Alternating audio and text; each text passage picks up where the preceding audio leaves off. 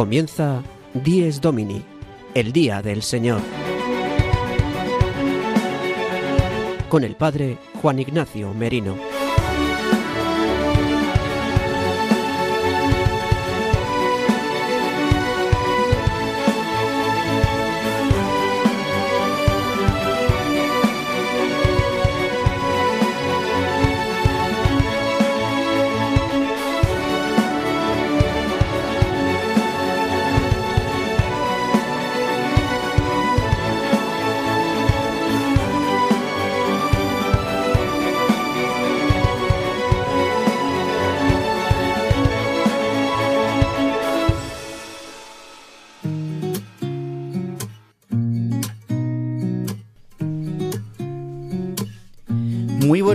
Queridos amigos de Radio María.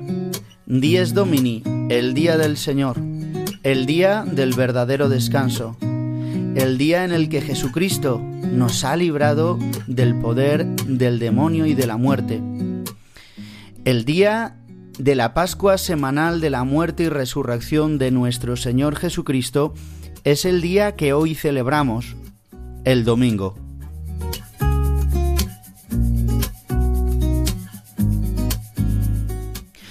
Hoy, domingo 26 de febrero de 2023, celebramos el primer domingo de Cuaresma.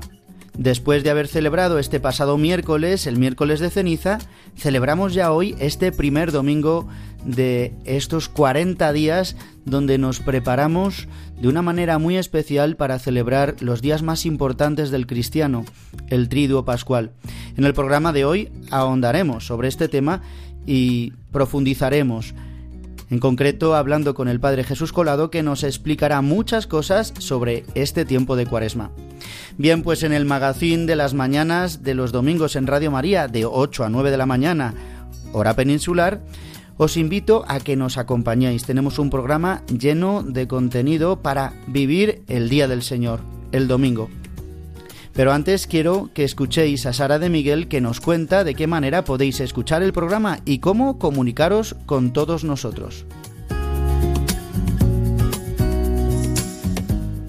Queridos oyentes, para escuchar nuestro programa Dies Domini lo podéis hacer en directo todos los domingos de 8 a 9 de la mañana, una hora menos en Canarias, a través de la frecuencia de Radio María de tu localidad. También podéis escucharlo una vez emitido en los podcasts de Radio María en la web radiomaria.es, buscando en la parrilla nuestro programa Dies Domini. Descárgatelo y escúchalo cuando quieras. Además, podréis escucharlo a través de las plataformas digitales Spotify, Apple Podcast y Google Podcast, suscribiéndoos para escucharlo todas las semanas. Si queréis poneros en contacto con nosotros, podéis hacerlo a través del correo electrónico diesdomini@radiomaria.es. Repito, diesdomini@radiomaria.es, al cual podéis enviarnos preguntas, sugerencias o cualquier comentario. Feliz día del Señor. Pues durante estos próximos 55 minutos, el que os habla, el padre Juan Ignacio Merino, con todo el equipo que compone Dies Domini, vamos a intentar que vivamos hoy el Día del Señor. Estamos en tiempo de cuaresma, pero es el Día del Señor, es el Día de la Resurrección. Celebramos hoy el misterio pascual de Cristo, de una manera más austera, sí, de una manera más sencilla, eh, con menos cantos, con menos flores, pero con la certeza de la resurrección de Cristo que nos da vida hoy en el Día del Señor, a través también de la Eucaristía Dominical. Pues damos comienzo ya a nuestro programa con el sumario de hoy, domingo 26 de febrero de 2023.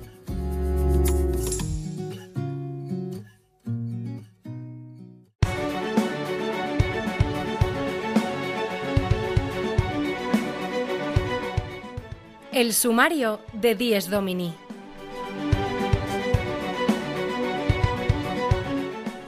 Comenzamos nuestro programa con la sección Los domingos desde mi parroquia con el padre Julio Rodrigo, que nos trae una anécdota edificante desde su parroquia de Boadilla del Monte. Hoy nos va a hablar sobre alguna cuestión de la actividad pastoral de su parroquia.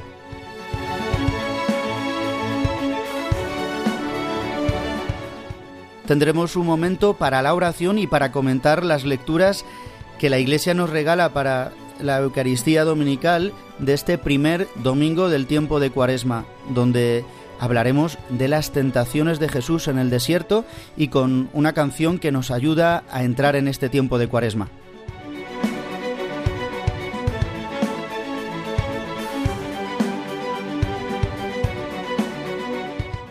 Y hoy la sección La liturgia del domingo con el Padre Jesús Colado se convertirá en un formato de entrevista. Hablaremos con él y le preguntaremos varias cuestiones sobre este tiempo tan importante de la cuaresma.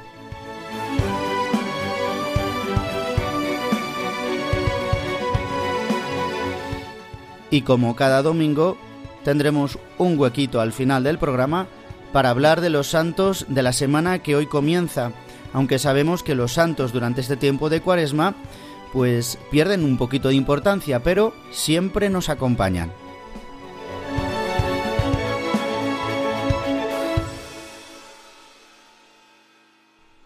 Y llegando a los seis minutos y medio ya de nuestro programa, damos comienzo oficialmente con la sección Los domingos desde mi parroquia con el padre Julio Rodrigo. Nos trae una anécdota edificante, fantástica para hoy. Le escuchamos.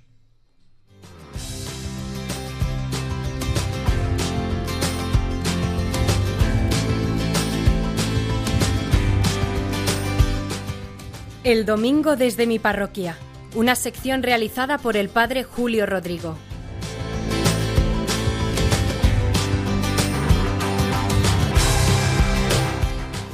Muy buenos días y muy buen domingo a todos los que escuchan Radio María, los que están escuchando este programa del Día del Señor. Feliz tiempo de la Cuaresma, que nos prepara para las celebraciones de Semana Santa y para el gran acontecimiento de la Pascua, de la resurrección del Señor.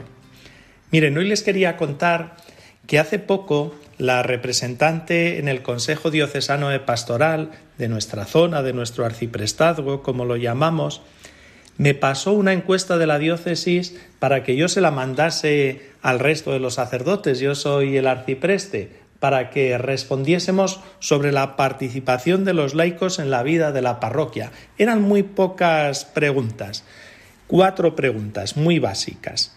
Y la primera de ellas era que si había participación de los laicos en la vida de la parroquia. Y pensé yo que si hay participación, ¿qué haríamos si no fuese por los laicos? Porque gracias a ellos sacamos adelante la catequesis. Hablo por mi parroquia, la liturgia, la preparación al bautismo, al matrimonio, cáritas, las cenas alfa, la visita a los ancianos, el grupo de manos unidas, no sé, podía ir señalando otras actividades que realizamos y que en realidad son ellos los protagonistas. Ellos se saben discípulos de Cristo y también misioneros, como nos recuerda constantemente el Papa Francisco desde que publicó Evangelii Gaudium, ese documento programático de su pontificado, lo recuerda muchas veces. Y ojalá fuese el más, por supuesto, los laicos conscientes de esa tarea. Ojalá tomasen todos conciencia de la misión a la que el Señor les llama, no solo aquí en la parroquia o en las diferentes comunidades cristianas, sino sobre todo en la sociedad, en los diferentes ambientes de la vida social. También nos preguntaban que señalásemos en estos dos últimos años, que no han sido muy fáciles por otra parte, alguna actividad que hubiesen hecho exclusivamente los laicos. Inmediatamente pensé, aquí en la parroquia tenemos dos actividades que llevan adelante ellos y que son los protagonistas. Dos actividades además de las que me encuentro cada día más satisfecho. El grupo Cuenta conmigo, ligado a Cáritas para combatir la soledad no deseada, y el grupo de voluntarios de Manos Unidas en nuestra parroquia. Desde luego que el grupo Cuenta conmigo cada vez tiene más voluntarios. Cada vez llegamos a más gente, a más personas que nos piden ayuda o visitamos residencias donde aunque vivan allí muchas veces se siente la soledad o a través de los servicios sociales del ayuntamiento también nos solicitan que visitemos a determinadas personas. De hecho, hace unos días vi a una de las voluntarias, que es una profesora de instituto, y ella tiene sus ocupaciones, su familia, su trabajo, y la vi con una señora mayor que conozco. Habían venido a misa, después estuvieron dando un paseo y luego yo fui con un feligrés que quería hablar conmigo a tomar una cerveza a un bar que está cerca y allí estaban merendando también, tomando un refresco, una cerveza con alguna tapa y que además fueron muy amables y encima nos invitaron. Y me encantó ver a esta voluntaria y esta señora allí. Me gustó por ver la bonita acción y ver cómo esta mujer, la profesora de instituto, saca tiempo para animar y aliviar a los demás, a los que más lo necesitan. También este grupo de Manos Unidas me siento orgullosísimo y exclusivamente, por supuesto, lo llevan laicos, voluntarios magníficos, visitan colegios, institutos, sensibilizando de este tema del hambre en el mundo y les abren las puertas allá donde van. Muestran también la tarea de Manos Unidas, no solo hablan en general, sino también lo que esta asociación de la Iglesia realiza. Y después hacen muchísimas acciones para recaudar dinero. Antes de Navidad tuvimos un concierto, ahora vamos a tener un teatro. Eh, el ayuntamiento está muy volcado y nos cede el auditorio para todas estas actividades. También hacen todo tipo de ventas, las colectas que hemos hecho en la parroquia. De hecho, el otro día la responsable me hacía una relación de las cantidades que se han recaudado y de las previsiones y decía, yo creo que para este curso hemos cumplido bastante bien los objetivos. Digo, bueno, los hemos cumplido y con creces. Bendito sea Dios, desde luego, por todos estos laicos que hay en todas las parroquias. Poco podría hacer la Iglesia sin ellos. Y ojalá, lo vuelvo a repetir, que sean cada vez más que tomen conciencia de ser discípulos de Cristo y misioneros de Cristo. Nada más, nos volvemos a escuchar la semana que viene. El domingo desde mi parroquia, una sección realizada por el padre Julio Rodrigo.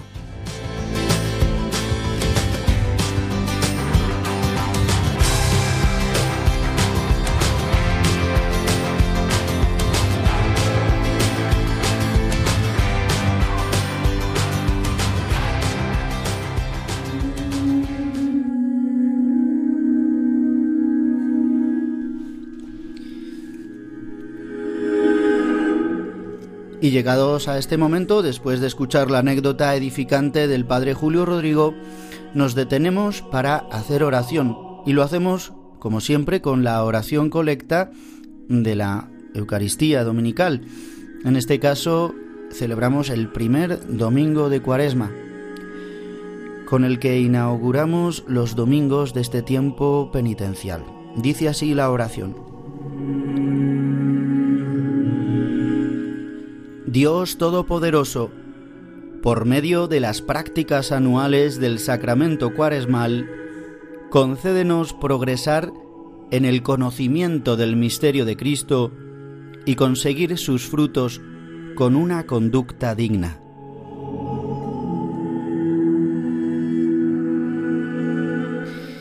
Esta oración emplea una frase muy sugerente, una expresión, que viene de la propia oración colecta en latín, y dice así, per annua quadragesimalis exercitia sacramenti, es decir, que por medio de las prácticas o ejercicios anuales del año del sacramento cuaresmal, es decir, que considera el ejercicio de las prácticas penitenciales o preparatorias de la cuaresma como un sacramento, es decir, donde como signo aparece visiblemente el misterio de Cristo, lo que podemos llamar más bien como un sacramental el tiempo de Cuaresma. Sabemos que los sacramentos son solo siete, donde son signos eficaces del misterio de Cristo, de los misterios de Dios. Pero lo cataloga aquí la Iglesia en esta oración como casi un sacramento estos ejercicios eh, de los 40 días de preparación y de penitencia. Dice, pues que a través de estas prácticas Dios nos conceda progresar en el conocimiento del misterio de Cristo. Siempre el conocimiento en la escritura y en la tradición de la Iglesia no es solamente un conocimiento intelectivo, sino hacernos uno, eh, llegar a tomar, a aprender con H intercalada, a que podamos hacernos uno con el misterio de Cristo, que podamos amar el misterio de Cristo o los misterios de Cristo. Dice así para conseguir sus frutos con una conducta digna, pues justamente es lo que queremos celebrar durante este tiempo de Cuaresma, durante los 40 días, como veremos más adelante en el programa con la entrevista al Padre Jesús Colado.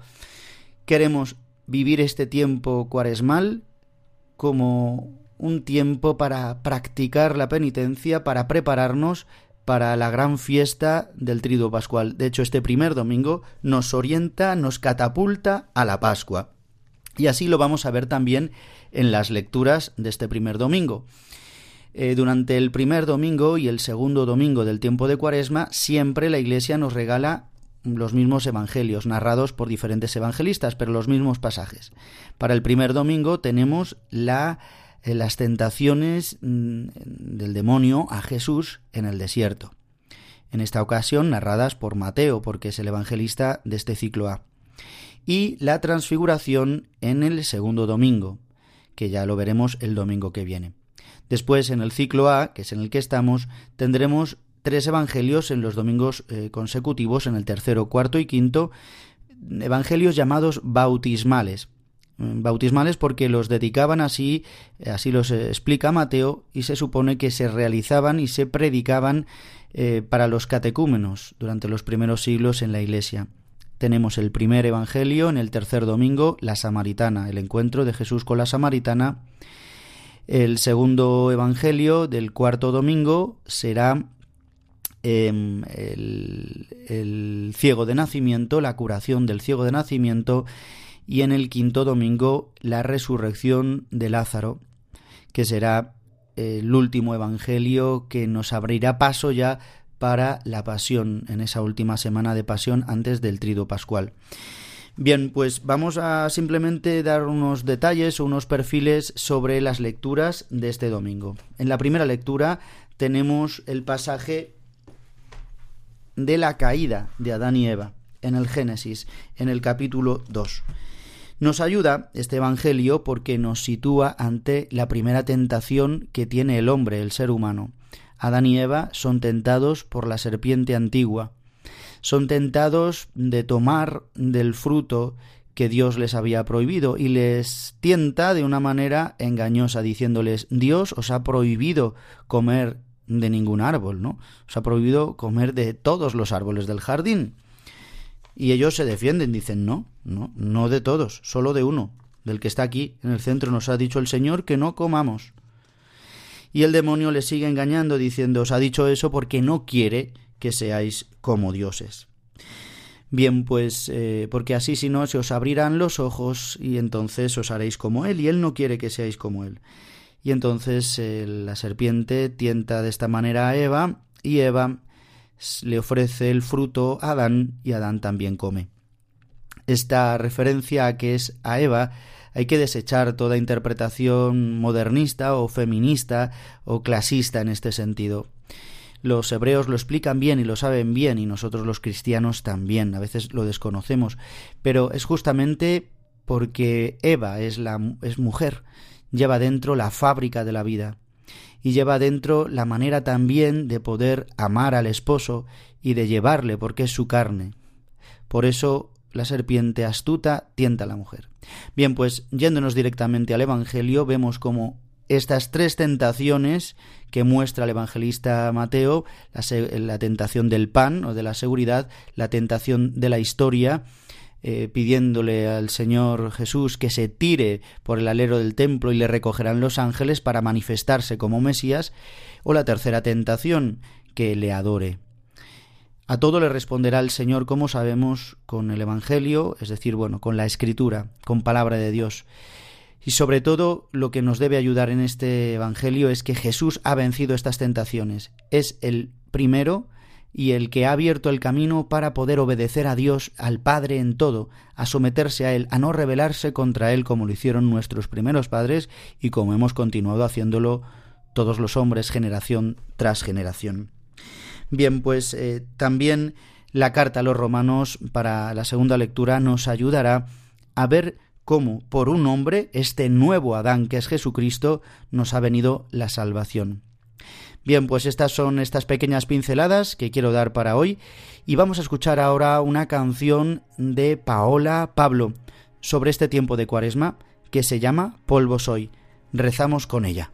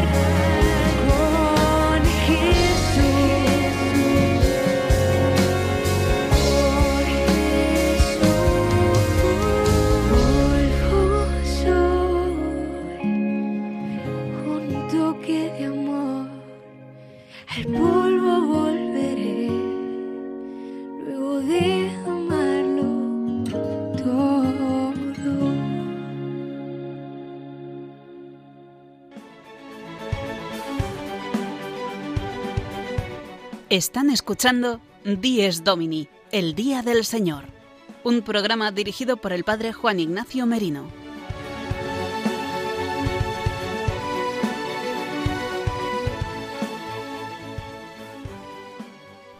Y después de escuchar esta canción Polvo Soy de la cantante católica Paola Pablo, que nos ha introducido en este tiempo de la cuaresma, haciéndonos ver que somos polvo, pero que este polvo finísimo llamado a la gloria de Dios. Pues bien, ahora vamos a comenzar con nuestra sección La liturgia del domingo.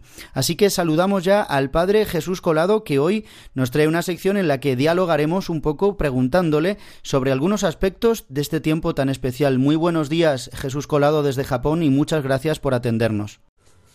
Muy buenos días, don Juan Ignacio, y muy buenos días a todos nuestros oyentes. La verdad es que siempre es un placer estar con todos ustedes en este Día del Señor. Bien, pues damos comienzo a la sección.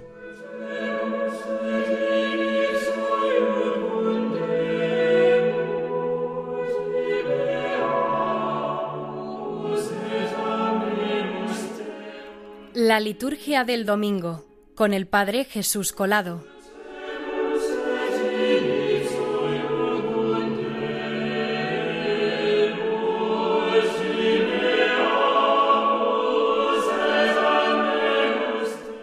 Bien Jesús, pues una primera pregunta sería ¿por qué este tiempo de cuaresma? ¿Y por qué son 40 días? Casi todos nuestros oyentes lo saben, pero danos una explicación de por qué este tiempo y por qué 40 días. Muy bien, pues a ver, sin entrar en, cuestiones históricas que son serían un poco más largas de y un poquito más difícil de abarcar, podemos ver cómo en la forma actual, es decir, los 40 días son 40 días llamados de penitencia, pero sobre todo de preparación para el tiempo pascual. Es decir, el que eh, tengamos estos 40 días, que vemos, por ejemplo, precisamente con el Evangelio de hoy, eh, como el Señor pasó 40 días en el desierto para ser tentado por el demonio, también vemos como eso es un reflejo de los 40 años que pasa el pueblo de Israel en el desierto antes de entrar en la tierra prometida, es decir, vemos que a distintos niveles este número de 40, este periodo de tiempo de 40, sean días o años, en este caso días, eh, eh, se ve siempre como un momento de preparación, ¿vale? Entonces, el porqué de los 40 días, digamos, es precisamente por, por usar también toda esta, esta imaginería, toda esta eh, serie de, de imágenes en el Antiguo y en el Nuevo Testamento que nos llaman no solamente a una penitencia, sino sobre todo a una preparación. El tiempo de Cuaresma es un tiempo tanto penitencial como preparatorio para la Pascua. Mm, ¿Cuál gana? Bueno, pues eh, si bien tenemos dentro de los textos litúrgicos durante el tiempo cuaresmal bastante hincapié en, digamos, un aspecto más penitencial, también lo es así en, los mismos signos que ahora después veremos, pero eh, sin, sin embargo no podemos olvidarnos nunca que la cuaresma es un tiempo eminentemente de preparación de preparación a la Pascua, de preparación al trido pascual y luego a todas las alegrías pascuales. Entonces, eh, vamos a ver cómo esta dualidad entre penitencia y preparación se da, ¿no? Eh, lo vemos incluso ya desde el inicio con el miércoles de ceniza, con este signo de la imposición de la ceniza, donde em, repetimos, digamos, lo que se hacía antiguamente cuando uno entraba en el orden de los penitentes, es decir, cuando tenía que hacer penitencia pública, pues se vestía de saco, de ahí viene, por ejemplo, lo que vemos mucho en España es el origen del, del vestido de los nazarenos. Em, vestirse de saco, de, sayal, de una, de una tela no precisamente muy fina, ni muy suave, ni muy bonita, y luego también el en ponerse, el cubrirse la cabeza con ceniza, ¿no? Una manera también de expresar públicamente que uno estaba realmente arrepentido de los pecados. Ciertamente ya desde el inicio ya vemos que tiene este carácter penitencial, pero no podemos olvidarnos tampoco de el carácter de preparación, de preparación que es una manera, digamos, es un entrenamiento, es una manera pues de, de ir poco a poco, digamos, eh, cogiendo, tomando constancia del misterio enorme que vamos a celebrar durante la Semana Santa y luego eh, durante toda la, la, cincuentena pascual como un único día de, total alegría, exultanza y, y felicidad por la resurrección del Señor. Y Jesús Colado, ahora centrándonos en cada uno de los dos caracteres, vamos a centrarnos primero en el carácter penitencial. ¿Qué signos, qué cosas, qué momentos podemos ver de carácter penitencial durante todo este tiempo de cuaresma? Bueno, pues podemos ver el carácter penitencial, como ya hemos dicho, en, en lo que es los ritos de la, de la imposición de la ceniza, en el miércoles de ceniza, pero también lo vemos pues en, en, en la parquedad de, de, los signos, por ejemplo, pues eso se recomienda que la decoración eh, de las iglesias sea más austera. Antiguamente eh, se cubrían todas las imágenes ya desde muy pronto en la cuaresma, luego en algunos otros sitios se sigue haciendo incluso eh, cubriendo la última semana de la cuaresma. Se ve también como el mismo color morado, como color litúrgico, que digamos es, es un color más oscuro, este tiende a ser menos, menos alegre, más, como no, no, digo más, más sombrío porque no lo es, pero bueno, sí, sí que es un, es un color que invita más a, un, a, un, a una relajación, también a, un, a, un concentra, una concentración mayor en uno mismo, ¿no? también por el, por el carácter más oscuro, ¿no? Más, más mezclado y más oscuro, menos, menos em, festivo del color, ¿no? También lo vemos, por ejemplo, en la falta, digamos, en la omisión del aleluya. Durante todo el tiempo, durante todo el año litúrgico, es solamente durante el tiempo de cuaresma no se canta el aleluya. Y eso no es porque el aleluya, que la palabra hebrea significa alabada al Señor, eh, no es que en ese momento no estemos alabando al Señor, sino que también, como se convierte también en una expresión de alabanza y de, pero sobre todo de alegría y de exultanza delante de Dios, eh, de una manera un poco penitencial, no porque nos falte la alegría, no porque la, Eucaristía deje de ser la Eucaristía o sea menos Eucaristía, sino es una manera también de ayudarnos, no un poco a simplificar todo, a, quitar un poco, no porque sean malos o porque, o porque esté mal, sino también un poco reducir, hacer la cosa un poco más, pues en eso, un carácter un poquito más penitencial, donde poder concentrarnos más bien también en, en nuestra situación, nuestra situación incluso de, de pecado, nuestra situación siempre de necesidad eh, continua de la misericordia de Dios y es un tiempo penitencial también, por ejemplo, vemos cómo tienen mm, las distintas oraciones de, de, la, de, la, de la misa durante todo el tiempo litúrgico este de, de la cuaresma vemos cómo tienen también siempre un carácter pues penitencial de pedir sobre todo la misericordia de Dios de acudir al Señor pidiéndole que tenga piedad de su pueblo que tenga misericordia de su pueblo que no se acuerde de los pecados que tenga a bien perdonarnos. Es decir eh, ahí donde vemos más bien luego por supuesto en, la, digamos en las obras de piedad en las obras de piedad y de devoción que se tienen durante que son forman parte de la piedad popular y que se encuentran durante toda la cuaresma. Eh, por supuesto, también hablamos de los distintos días de ayuno, ¿no? Eh, por ejemplo, ah, porque tenemos el ayuno y la abstinencia, ¿no? El día de ayuno y abstinencia, por ejemplo, es el miércoles de ceniza, también lo será el Viernes Santo, pero el resto de los viernes de, Cuaresma, igual que en realidad el resto de los viernes del año, eh, la Iglesia pide que se haga abstinencia de carne. Luego todo depende, de cada conferencia episcopal, pero bueno, en España eh, se pide que se abstenga de comer carne los viernes de, de, todo el año, pero especialmente, y sobre todo ahí no pueden eh, sustituirse por otras prácticas, prácticas de piedad, los viernes de cuaresma. No porque la carne sea mala o porque uno puede decir, bueno, pues no como carne, pues me voy a comer una mariscada. Es decir, no, no ese es el sentido, es un poco más bien invitando a, a poner un límite, digamos, no es un, no es un castigo ni es algo malo, sino que por el contrario lo que se tiende es más bien ya te obliga, digamos así, a estar pendiente, ¿no? A ser consciente, un poco a pararte y a reflexionar incluso sobre el, qué puedo o no puedo comer hoy, ¿no? Y eso ya te ayuda también un poco a entrar en ti mismo y ver, pues, cómo está tu corazón, cómo está la situación. En estos, en estos gestos, sin entrar luego en el trido pascual, sino simplemente en estos gestos, podemos ver cómo la cuaresma tiene un carácter bastante penitencial.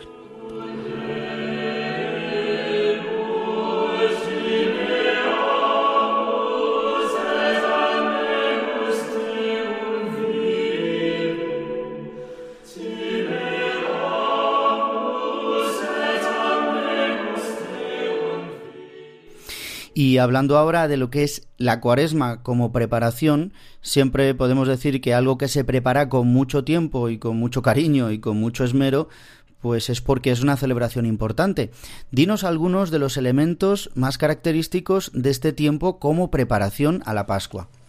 Pues el carácter preparatorio es también sobre todo además es el más fuerte dentro de la cuaresma, sobre todo si atendemos a los domingos de cuaresma y me atrevo a decir más, especialmente a los domingos de esta cuaresma, porque no tenemos una cuaresma sola, tenemos tres, la cuaresma del año A, la cuaresma del año B y la cuaresma del año C. Y concretamente la cuaresma del año A es un poquito especial, digamos especialmente preparatoria, porque además es la que ha de usarse siempre, no solamente en el año A, sino siempre que, por ejemplo, hay adultos que recibirán el bautismo, la confirmación y la Eucaristía en la vigilia pascual. Porque, como ya hemos dicho, la cuaresma siendo un tiempo de preparación para la Pascua, también nos invita a todos, sea que los que van a recibir el bautismo en la vigilia pascual, incluso los que ya hemos recibido el bautismo, nos invita a prepararnos a recibir este don, este don que ya hemos recibido en el fondo, es decir, a redescubrir también nuestro propio bautismo. Esto se ve en distintas partes. Esta parte preparatoria se ve sobre todo en las lecturas del domingo, porque eh, todas las cuaresmas, las tres cuaresmas del año A, la del año B, la del año C, siempre tienen un carácter, digamos, un hilo conductor que lleva, que nos lleva por todos los, sobre todo por los evangelios, por todas las lecturas de todos los domingos de cuaresma, y que nos van llevando a descubrir a Dios, a descubrirle. Uno puede pensar que ya le conoce, y sin embargo nos ayuda a descubrirle, a descubrirle de una manera muy particular limitándonos y sin entrar muy mucho en el tema de, toda esta cuaresma del, año A, podemos ver cómo eh, durante toda la cuaresma se nos invita sobre todo a la escucha de la palabra de Dios. Esta escucha que es capaz de abrirnos el oído y hacernos ver y entender poco a poco quién es Dios. En este domingo lo vemos como aquel que ha sido capaz de vencer las tentaciones, como un nuevo hombre, un nuevo Adán, que donde el Israel de Dios, es decir, todo, Israel, pero todo el ser humano, ha sido incapaz de cumplir los mandamientos resumidos en la oración del Shema, que es amarás al Señor tu Dios con todo tu corazón, con toda tu alma y con todas tus fuerzas, y añade el Señor, y al prójimo como a ti mismo, pues vemos como donde la humanidad entera ha fallado, y ha sido infiel a Dios y ha sido y se ha ido detrás del demonio eh, no queriendo sufrir y convertir y queriendo convertir las piedras en, pan queriendo ser eh, queriendo forzar a que Dios eh, entre en la historia o queriendo tener la no solo la vanagloria sino el honor de todo el mundo donde el ser humano ha sido incapaz de amar con todas sus fuerzas con todo su corazón y con toda su mente a, Dios Jesucristo ya nos aparece, este, este Jesús que va al desierto, ya nos aparece como alguien que sí ha sido capaz de amar a Dios con todo el corazón, con toda el alma y con todas las fuerzas. Y esto lo vemos ya en este primer domingo. Luego, más adelante, no voy a pararme en todos los domingos, pero más adelante vamos a ver cómo este mismo Jesús, al que, digamos, empezamos a conocer, de pronto se transfigura y nos hace ver que, que es alguien que no es, no es un profeta más, que no es uno más.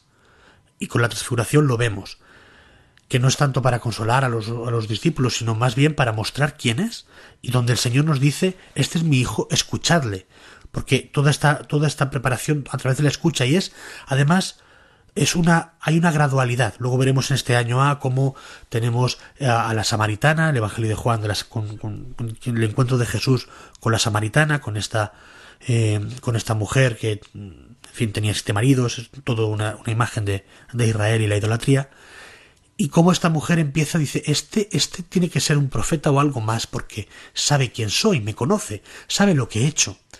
Luego vamos a ver cómo hay un ciego de nacimiento que vuelve a ver. Y entonces ahí descubrimos que el que está apareciendo ahí no es solamente uno que te conoce, sino que es algo más, que es capaz de recrear, de dar la, de dar la vista a alguien que ha nacido ciego.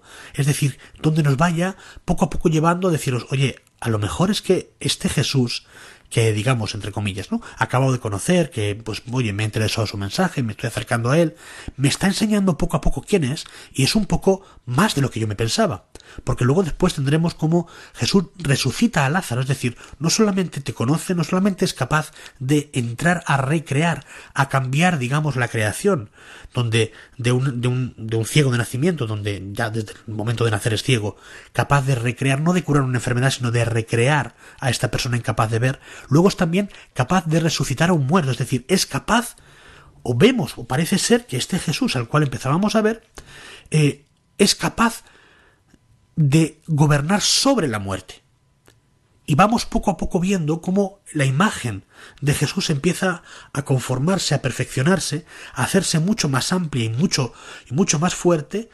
¿Para qué? Precisamente para prepararnos para llegar al Domingo de Ramos y después toda la Semana Santa, pero especialmente al Triduo Pascual donde ya vemos que este Jesús que se nos ha, que se nos ha presentado, que se nos ha dado a conocer, que, que ha querido estar con nosotros, establecer, establecer con nosotros eh, un diálogo que, que, lleva hablándonos durante todo este tiempo, llega el momento culminante en el cual, por amor a nosotros, hace, realiza en un, en un único misterio, que es el misterio de la, de la pasión, muerte y resurrección de Jesucristo, llega a realizar todo esto que ya nos había dicho, que nos había prometido, donde nos hace ver que es capaz de hacer una nueva creación, que es capaz de hacer lo imposible posible, que es capaz de gobernar y de, y de vencer a la muerte. Claro, todo esto no nos vale un día, necesitamos un tiempo. Y por eso es eminentemente un tiempo de, de preparación. Y Jesús Colado, se nos va el tiempo en esta segunda parte que hemos estado contigo y que como siempre cada domingo nos acompañas dando una pincelada de liturgia y hoy pues dialogando contigo preguntándote seguramente preguntas que los oyentes se harán sobre este tiempo tan importante, tan fuerte como es el tiempo de Cuaresma. Ya para terminar, ¿qué consejo nos darías a todos nosotros, a los oyentes de este programa y de Radio María para esta Cuaresma? En qué debemos fijarnos en este tiempo y cómo hemos de vivir este tiempo. ¿Qué consejo nos das? Pues como un consejo para poder vivir mejor eh, toda esta cuaresma es, mm, yo recomiendo mucho, eh, primero ayudarse de alguna lectura espiritual, que siempre viene muy bien, e incluso ahora pues con por a través de la radio de Radio María o de, eh, incluso de varios podcasts no uno puede eh, pues un poco pararse. Entonces yo recomiendo mucho em, también con los ejercicios de, piedad popular, como puede ser el Via Crucis o la contemplación de la cruz, siempre y cuando no nos quedemos solo en lo que es la contemplación solo de la pasión, sino que esta pasión es, es digamos, em, es una parte del total, ¿no? Que, que, nos lleva a la resurrección, es decir, eh, algo que nos ayude a poder entrar en nosotros, ver nuestra situación, es decir, toda la parte que hablábamos penitencial, ¿no? Ver nuestra situación, ver la necesidad que tenemos del amor de Dios, la necesidad que, la necesidad que tenemos del perdón de Dios, y esto eh, ir viéndolo en nosotros y poniéndolo en manos de Dios al mismo tiempo que, y lo recomiendo muy fuertemente, de prestar mucha atención, especialmente los domingos, a las lecturas que se proclamarán, especialmente en esta cuaresma. Porque eh, podremos hacer este camino que hacen también aquellos que se bautizarán en la vigilia pascual, podemos hacer nosotros rehacer este camino, redescubrir al Señor, y podemos usar este tiempo de 40 días como los 40 años en el desierto, donde vemos, sí, nuestra infidelidad, sí, también nuestra, nuestra falta de fe muchas veces, pero al mismo tiempo vemos como el Señor nos va purificando, nos va preparando y poco a poco se va mostrando, como con el pueblo de Israel. Se muestra en el Sinaí, se muestra a través de los mandamientos, se muestra a través de los milagros, se muestra a través de las curaciones y se muestra sobre todo al vencer al enemigo eh, y hacer entrar y hacernos entrar en la tierra prometida que es el cielo.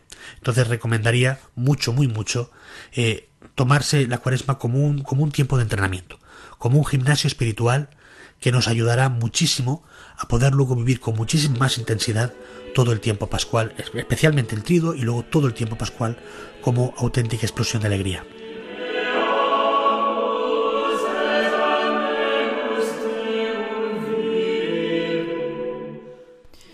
Pues Jesús Colado, como siempre, muchas gracias por atendernos y hasta la semana que viene. Gracias de verdad. Buen domingo. No, muchísimas gracias, don Juan Ignacio, por tenerme aquí y muchísimas gracias a todos nuestros oyentes. Y como digo siempre, que tengan un muy buen domingo.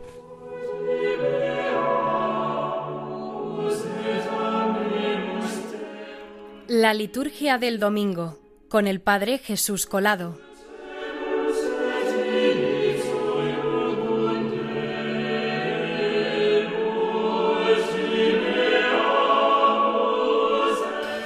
Y llegando a los 43 minutos de nuestro programa, a las 8 y 43 si nos escuchas en directo desde la península ibérica, una hora menos desde Canarias.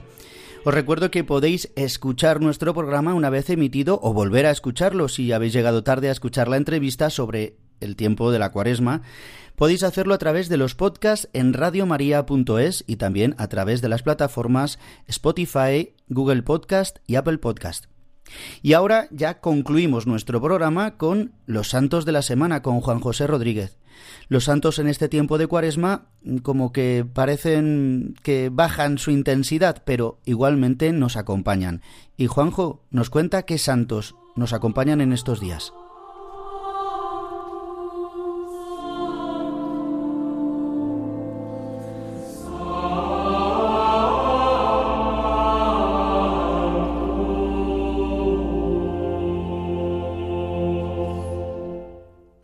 Los Santos de la Semana, con la colaboración de Juan José Rodríguez.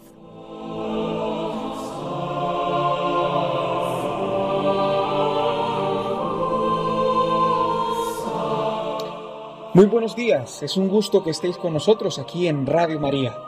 Como os anunciamos la semana anterior, durante la cuaresma, la celebración de los santos dentro de la liturgia adquiere un matiz secundario Pues ahora ponemos de relieve el carácter penitencial de las oraciones y las lecturas que han sido seleccionadas para los diferentes momentos de la liturgia. No obstante, los santos siguen marcando nuestro propio camino cuaresmal hacia la Pascua, y es preciso mencionarlos en su conmemoración. Mañana lunes 27 de febrero, la Iglesia Universal hace conmemoración de San Gregorio de Narek, un personaje muy importante para la Iglesia Apostólica de Armenia que el Papa Francisco ha declarado doctor de la Iglesia Universal en el año 2015. San Gregorio de Narek procede de una familia de escritores, por tanto, con gran conocimiento cultural en la época de mediados del siglo X. Desde muy pequeño fue cercana para él la liturgia oriental y la vida monástica, pues creció al lado del monasterio de Narek junto al lago Van, lo que es hoy Turquía. Para entender la figura de este santo es fundamental el libro de las lamentaciones que él escribió con no poco esfuerzo durante una dolorosa enfermedad. Este libro es un monumento de la literatura armenia en el que se refleja la tensión, incluso dramática, entre la conciencia del pecado y la celebración de la misericordia como el atributo más glorioso de Dios, que es su ternura. Gregorio fue un hombre que así dio voz al grito de la humanidad, sufriente y pecadora, pero iluminada por el resplandor del amor de Dios. Este libro es muy conocido en la Iglesia armenia, cuyas enseñanzas han sido transmitidas de forma oral generación tras generación. Sus versos fueron una inspiración de gran fortaleza para los mártires del genocidio armenio que ocurrió durante la Primera Guerra Mundial. Entre las obras de este santo podemos encontrar un comentario al Cantar de los Cantares y numerosos panegíricos, que son discursos en los que se destacan las alabanzas de algún santo. Su devoción a María era fuerte en su reflexión teológica. Entre estos elementos importantes está el preanuncio del dogma de la Inmaculada Concepción, proclamado más de 800 años después.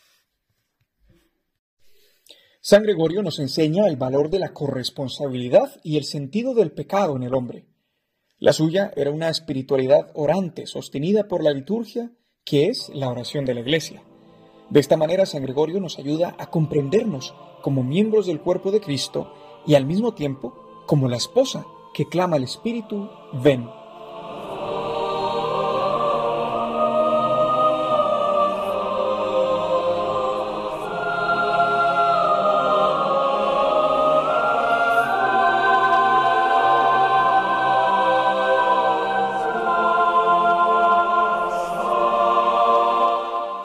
El primer día de marzo es un día solemne para la diócesis gallega de Mondoñedo Ferrol, donde se celebra por todo lo alto a San Rosendo, un obispo curiosamente contemporáneo del santo que hemos comentado anteriormente. Podemos afirmar que San Rosendo ha sido un pilar en la evangelización de la región, pues promovió e instauró la vida monástica de lo que hoy se llama Mondoñedo y en aquel momento se conocía como Dumio. San Rosendo pertenecía a una noble familia de Galicia. Cuando la sede de Dumio quedó vacante, el pueblo le eligió obispo. En vano alegó el santo que solo tenía 18 años y que era inepto para el cargo. El pueblo insistió y Rosendo se vio obligado a aceptar. Su gobierno fue totalmente diferente del de su primo Cisnando, obispo de Compostela, quien descuidaba sus deberes y pasaba el tiempo en paseos y diversiones. La vida de Cisnando era tan escandalosa que el rey Sancho le encarceló y pidió a Rosendo que tomase el gobierno de su diócesis. El santo tuvo que aceptar, una vez más, contra su voluntad. Después de la muerte del rey Sancho, ocurrida en el año 967, Cisnando se evadió de la prisión y en la noche de Navidad atacó a Rosendo y le amenazó de muerte si no abandonaba la diócesis. El santo no opuso resistencia y se retiró al monasterio de San Juan de Cabeiro, que él mismo había fundado. Allí permaneció hasta que en una visión recibió la orden de ir a fundar otra abadía en el sitio que le sería mostrado, y este sería el monasterio de Celanova. Puso en ese mismo convento a otro monje como superior, al que Rosendo juró obediencia absoluta. El monje Franquila y Rosendo extendieron sus monasterios a otros sitios de la zona. Cuando murió el superior, Rosendo fue elegido abad y así murió en olor de santidad. En el año 2007, la diócesis de Mondoñedo Ferrol promovió la divulgación pública de la figura de San Rosendo a través del hermanamiento con las diócesis de Compostela, Orense y otras diócesis portuguesas. Un aspecto novedoso a reseñar que quizá nunca se había dado en la historia es que en ese año, que se celebraba el decimoprimer centenario del nacimiento del santo, fue convocado un año jubilar rosendiano por los obispos de Mondoñedo Ferrol y Orense conjuntamente. Esto es todo por hoy. En esta cuaresma tengamos estos aliados espirituales, los santos, cerca de nosotros para combatir la lucha contra el pecado y así renunciando a Satanás podemos disfrutar de la auténtica libertad que nos regala el ser hijos de Dios. Hasta la próxima.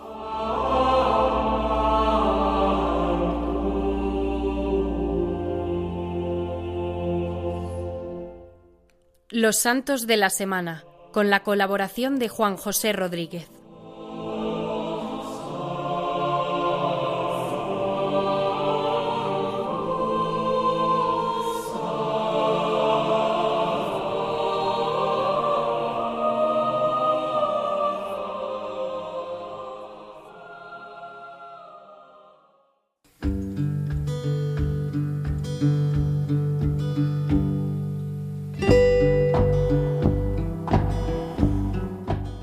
Queridos amigos de Radio María, concluimos hoy la edición del programa Dies Domini, el magazín de las mañanas de los domingos, el Día del Señor en Radio María.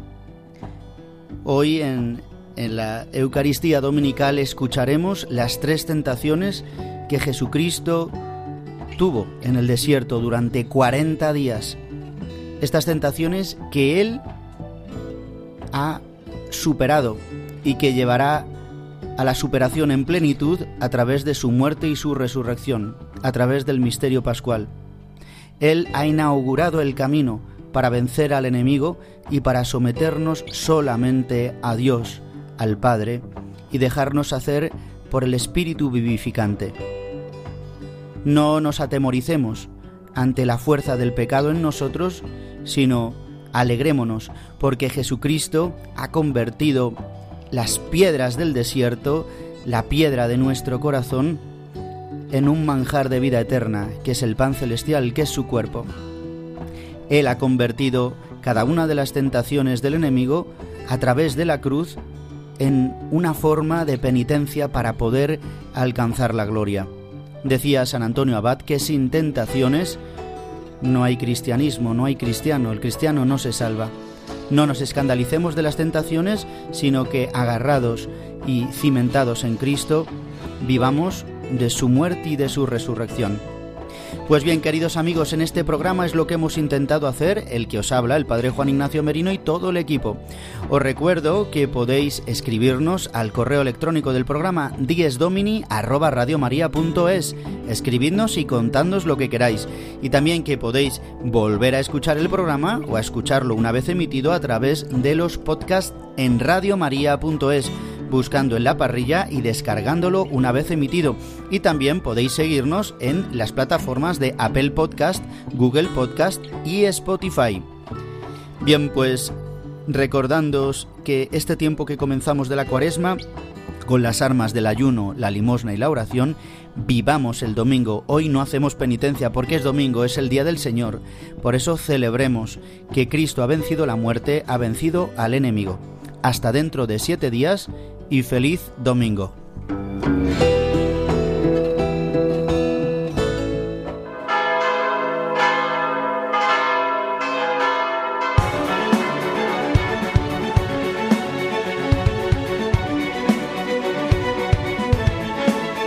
Han escuchado Dies Domini, el Día del Señor, con el Padre Juan Ignacio Merino.